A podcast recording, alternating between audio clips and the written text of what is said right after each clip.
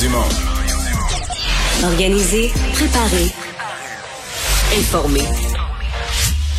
Les vrais enjeux, les vraies questions. Mario Dumont. Les affaires publiques n'ont plus de secret pour lui. Cube, Cube Radio. Bonjour tout le monde et bienvenue à l'émission, bienvenue à Cube Radio. Euh, on va vous accompagner pour les deux heures à venir. Bonjour Vincent. Salut Mario. Est-ce que tu es allé sur Meta aujourd'hui? Euh, non, je suis allé Il sur faudra pas dire ça. Non, Faudra pas je suis allé sur Facebook. Ça change pas ça parce que Facebook, euh, Mark Zuckerberg a annoncé le changement de nom euh, de la maison mère. Donc du euh, groupe. du groupe qui s'appelait Facebook, mais dans Facebook, il y avait Instagram, il y a WhatsApp, il y a plein de choses. Alors comme on avait fait avec euh, Alphabet, euh, qui est la maison mère de Google, Mais pour l'utilisateur, on va toujours sur Google. ben, c'est ça. Vous allez, ça va être encore Facebook. Ça, il y a rien qui va changer, mais la maison mère va s'appeler Meta. Mario, en l'honneur du métavers, qui est un des projets de Mark Zuckerberg. Mais hors d'onde, tantôt, puis on y reviendra dans l'émission, tu y crois peu, toi. Ah, moi, puis le parle-moi pas sur le métavers. Écoute, chaque présentation du métavers de, de, de Mark Zuckerberg, c'est une espèce de monde virtuel où tu te mets un casque, puis là, je pourrais jaser avec toi qui a l'air d'un bonhomme cartoon, puis tu peux me partir des vidéos dans un monde semi-virtuel. C'est nul, là. Ça a l'air nul. Et lui, il est nul, sûr que c'est l'avenir. Ça révolutionne tout. Je pense que Mark est mêlé un peu. Est-ce qu'il est déconnecté un peu? On verra dans les prochaines années si je me trompe. Mais moi, le métavers, là, L'affaire la plus bizarre, c'est que dans la demi-heure du changement de nom, l'action a pris comme... euh, 3 là. Ouais. Hmm. Bizarre. on va rejoindre Julie Marco. 15h30, c'est le temps d'aller retrouver notre collègue Mario Dumont dans nos studios de Cube Radio. Salut Mario. Bonjour.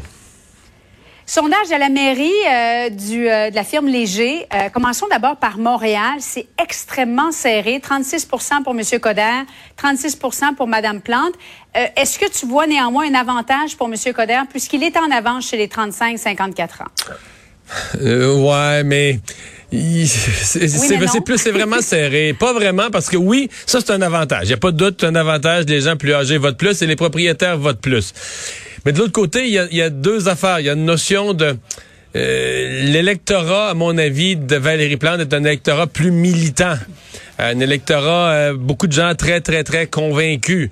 Donc, euh, ça, ça, ça peut l'avantager. C'est la mairesse sortante. C'est difficile de battre. Alors moi, quand je mets, tu sais, tu pars à 36-36, puis quand je mets des petits plus, euh, tu sais, des, des petites nuances, le plus en un, plus... Je suis pas capable de. Il y a un point où je suis plus capable de discriminer là, lequel des deux. Parce que historiquement, battre un maire ou une mairesse sortante, c'est très difficile. Moi, je pars toujours avec l'idée, là, la, la nature, c'est que le maire ou la mairesse va être réélu. Bon, la dernière fois, tu vas me dire, Denis Coderre a fait mentir ça, mais je veux dire, il a travaillé fort. Là. Il a été antipathique, il a fait une campagne épouvantable il y a quatre ans, puis il a perdu à la fin.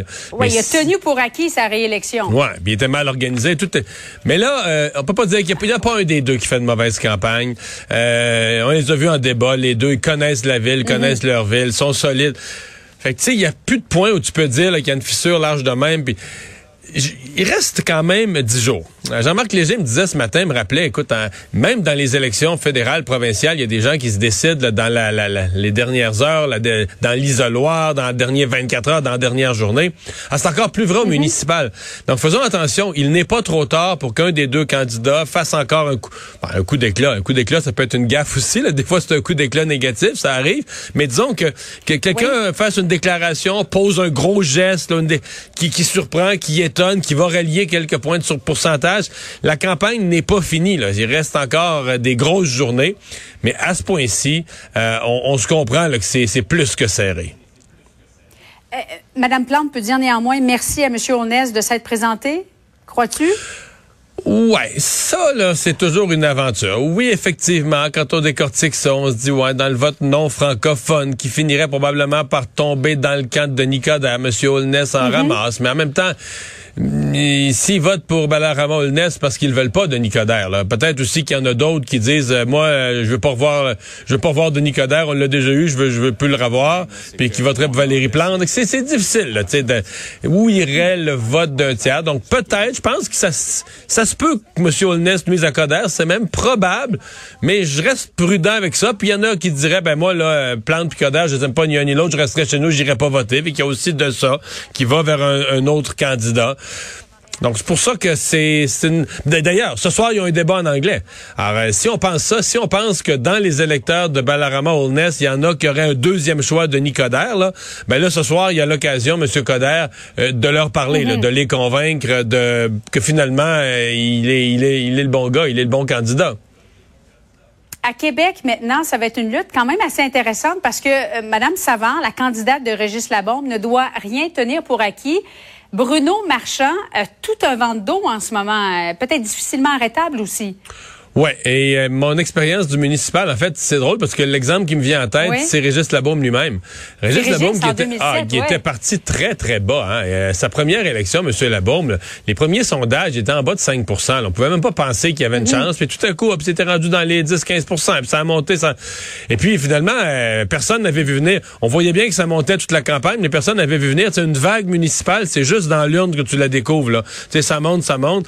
Alors là, M. Marchand a clairement un élan. Bon, est-ce que ils sont quand même dans une lutte à cinq avec trois candidats, disons, qui aspirent plus à la mairie? Euh, c'est différent comme contexte. Est-ce que c'est une vague qui pourrait se casser ou ce qui a fait le plein d'appui? Mais on, se comprend qu'il y a quelque chose. Il y a quelque chose pour M. Marchand qui est indéniable dans l'évolution d'un sondage à l'autre.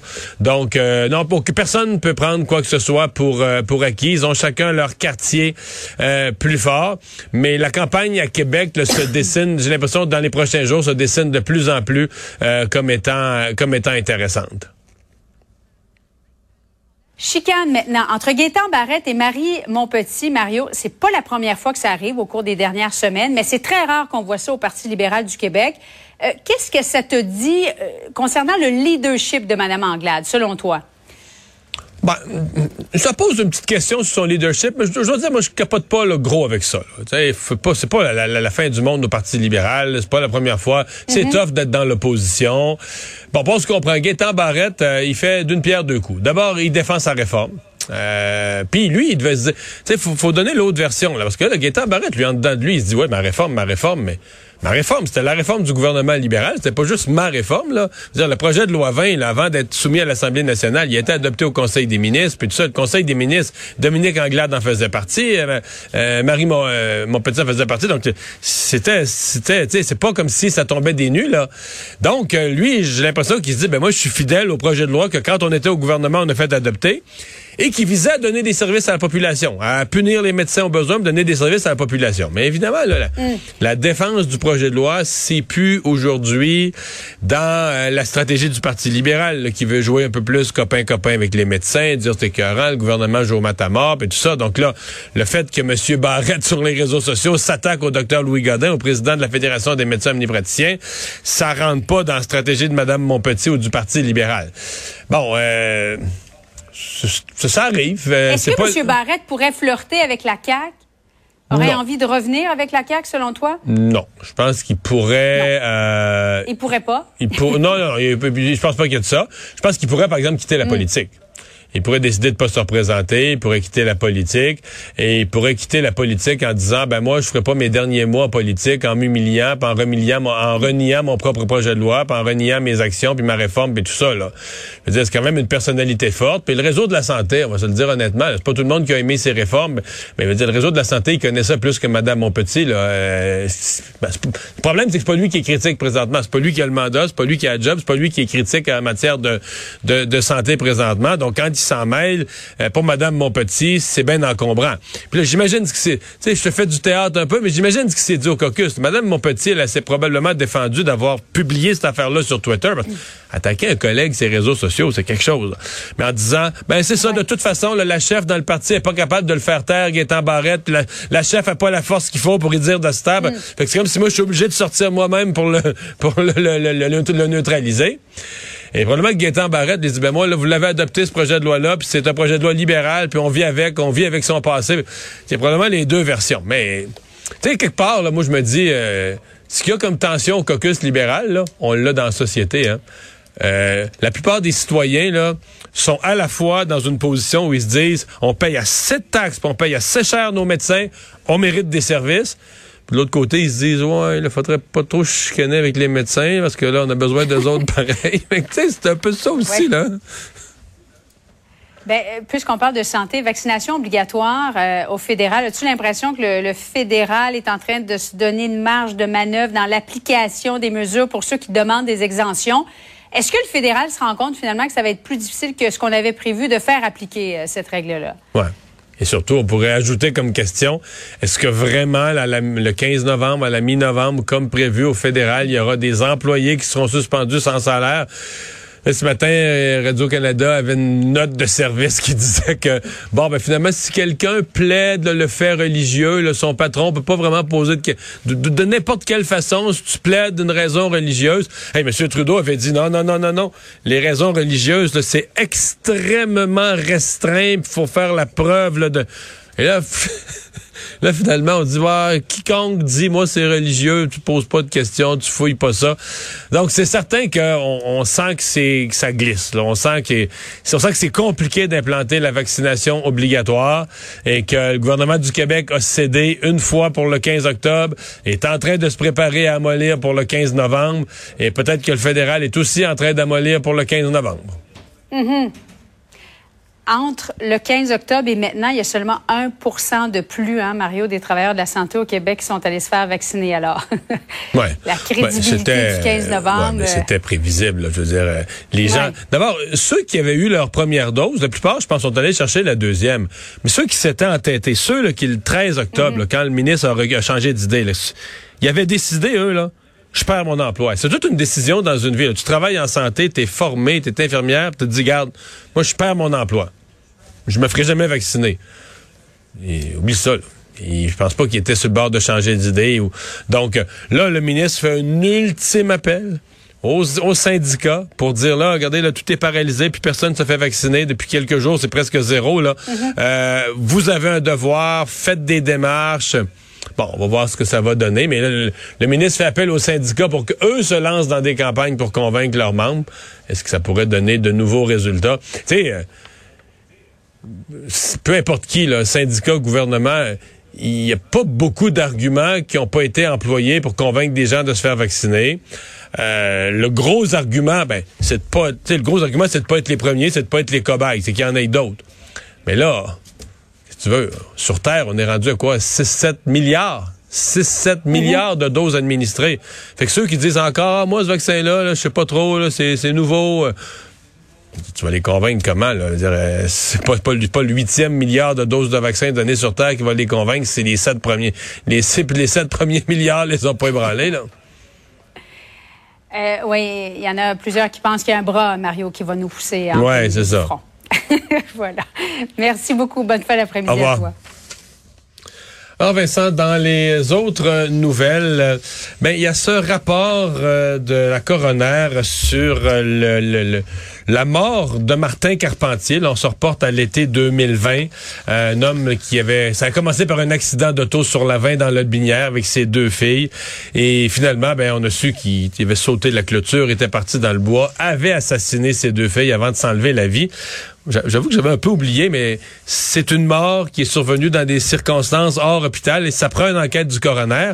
Et là, le coroner va un peu dans, plusieurs directions autour de l'histoire. Oui, il faut dire que pour la famille, euh, il y avait plein de points d'interrogation hein, sur ce qui était passé dans la tête de Martin Carpentier parce qu'au moment du début, là, avant qu'on déclenche l'alerte Amber, il y avait un certain délai parce que la famille disait bon, c'est impossible, il n'y a aucune chance, le niveau de dangerosité de Martin Carpentier est nul. Alors ça avait même amené un certain retard à déclencher l'alerte Amber. Ça fait partie d'ailleurs euh, de l'analyse de, euh, de, de, Sophie Régnière, donc euh, la coroner dans ce dossier-là, qui a enquêté sur le drame survenu à l'été 2020 dans le secteur de Saint-Apollinaire. On se souvient à l'Artambert qui avait tenu un peu tout le Québec en haleine pendant plus, pendant même plusieurs jours. les deux fillettes avaient été retrouvées mortes donc le 11 juillet 2020. Alors ce qu'on décrit, c'est un homme en psychose qui craignait à ce moment-là de perdre. C'est un portrait très très loin de ce que la l'ex-conjointe avait décrit aux policiers. Peut-être qu'elle connaissait, était plus loin de lui, elle s'était éloignée, mais Parce que si elle avait dit ça aux policiers, le moment où il se présente, à mon il avis... est en colère, il va perdre la alerte garde. Amber, c'est alerte Tout à fait. on mobilise tout ce qu'il y a de ressources. Tout à fait. On avait à ce moment-là mal lu euh, la dangerosité de Martin Carpentier parce qu'on dit euh, c'était l'aboutissement de, de, de procédures de divorce assez longues parce qu'ils s'étaient séparés en 2015. C'est peut-être tout ça aussi qui mène, ben voyons, il y en est peut-être revenu là. Mais en 2015, euh, on s'est euh, bon, il s'est séparé avec la mère des enfants, Amélie Lemieux. Euh, il craignait euh, que le divorce officiel avec la mère lui fasse perdre la possibilité de voir ses filles, dont surtout Nora, qui est, dont il n'était pas le père biologique. La mère voulait d'ailleurs qu'elle renoue un peu avec plus davantage avec son père biologique. Selon la coroner, c'était une source d'anxiété pour euh, pour Martin Carpentier dans l'optique où il pourrait perdre ses enfants. Euh, le 8 juillet, le jour de l'accident, une espèce d'élément déclencheur qu'elle décrit là, c'est un euh, courriel envoyé par l'avocate dans ce dossier-là pour des documents de divorce pour approbation. Et c'est à partir de là que ça s'est déclenché. Le soir du 8 juillet, Carpentier aurait insisté pour aller prendre une crème glacée avec ses deux filles, aurait euh, bon décidé de mourir. Ouais. Et, et ça, il faut faire très, très attention à quelqu'un qui est trop zen. Tu sais, comme la crème glacée, tu disais, ben, il était zen.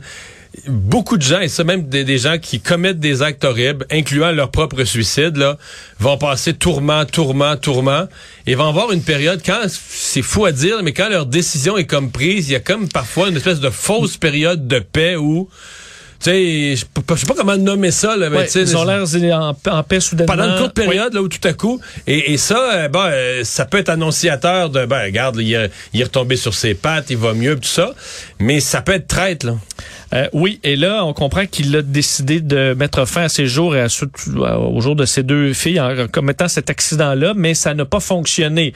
Euh, et c'était... le coroner pense qu'il voulait aller faire un face à face puis finalement il a capo- en passant dans le terre-plein dans la pelouse l'auto a capoté là. Oui, et ça a été, euh, en fait, cet échec-là, un point de non-retour où là, euh, ben, ça s'est ça s'est poursuivi.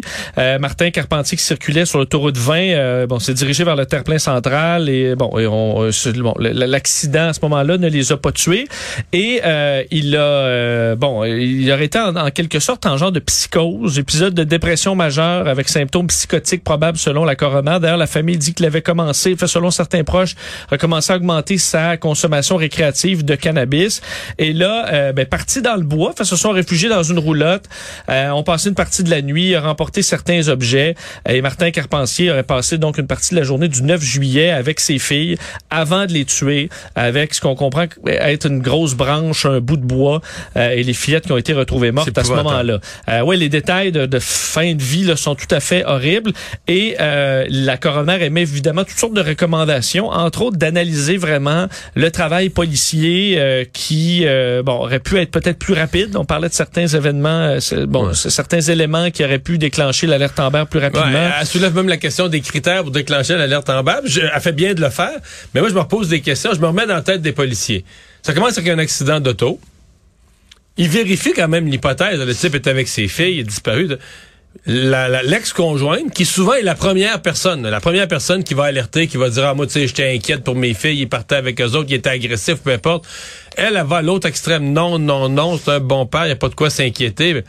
Fait que tu sais, t'es policier, tu dis, OK, c'est tout ça est bizarre, un accident d'auto, le type, personne semble, personne semble en panique concernant les, les, les, les- les intentions, ou en tout cas, une- C'était peut-être en Côté boisson, dépressif. Il va revenir. euh, euh, tout à fait. Euh, alors bon, euh, on donne quand même l'idée de créer une, une unité de coordination consacrée aux, aux- aux disparitions pour pouvoir déployer les- Mais la ben, recherche plus rapidement. Mais même dans ce cas-là, euh, au départ, c'était un accident d'auto et non pas une disparition au sens, elle l'est devenue, mais c'était au départ plus une incompréhension d'où est-ce qu'ils sont passés, qu'est-ce qui est arrivé. Mais ça montre quand même que la rapidité, tu sais, le, le- le meurtre est arrivé euh, plusieurs heures plus tard. Là. Donc il y avait quand même une période. Il y a des fois où tu dis, ben regarde, il les a tués tout de suite. il a- on aurait pu Il rien y aurait eu un temps de, de Il y aurait eu réaction. un temps où il aurait pu avoir effectivement une réaction, mais euh, est-ce que vraiment ces recommandations auraient pu sauver la vie des deux petites? Probablement pas, mais ça permet d'avoir un portrait vraiment plus précis de l'état euh, mental de Martin Carpentier dans toute cette histoire. Peut-être aussi de faire des suivis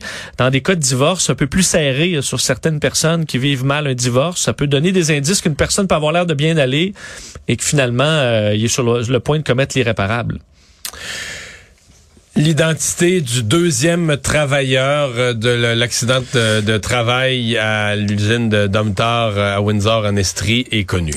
Oui, il s'agit d'Hugo Paré, 22 ans, euh, de Sainte-Catherine de la Jacques-Cartier dans la région de Québec. On savait depuis hier soir qu'il y avait une bon, la première victime avait été découverte Yann Bayarjon, un père de famille de 39 ans de Saint-Anselme dans Chaudière-Appalaches, les deux qui sont demeurés coincés après l'effondrement d'un échafaudage dans le silo de l'usine dans la nuit de lundi à mardi, ça a nécessité une vaste opération de sauvetage qui aura duré presque deux jours avant qu'on localise euh, tout d'abord euh, bon Yann Bayarjon et ensuite le corps euh, d'Hugo Paris. Ça a pris quand même du temps parce qu'on a découvert bon hier soir le corps du deuxième, mais on n'a pas pu l'extirper avant tôt ce matin vers 4h30.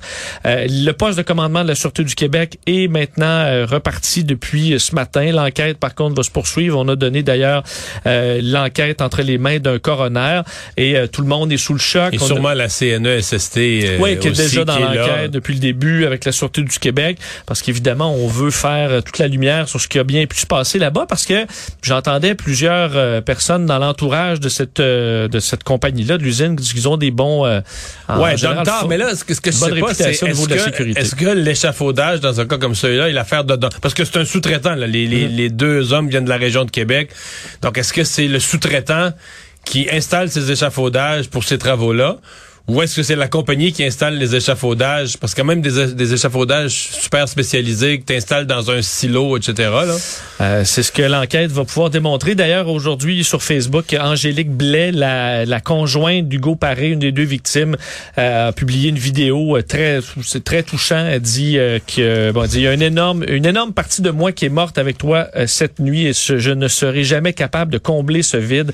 Alors, toute la communauté, d'ailleurs, à Windsor était très ébranlée aujourd'hui de ce double décès.